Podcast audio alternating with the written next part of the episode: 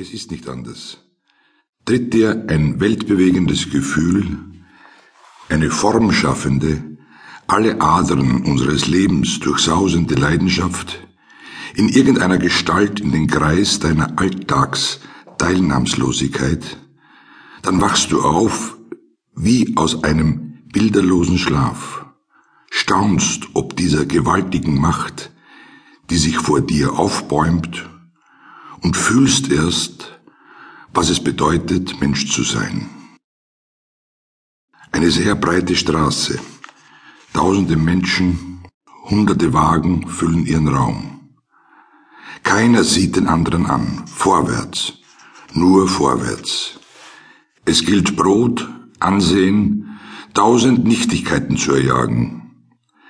Heisere Kutscherrufe, Räderknirschen, fliegende Grußworte und darüber das unbestimmte Gesumme unzähliger Leute, die aus den Steinen der Häuser zu kommen scheinen.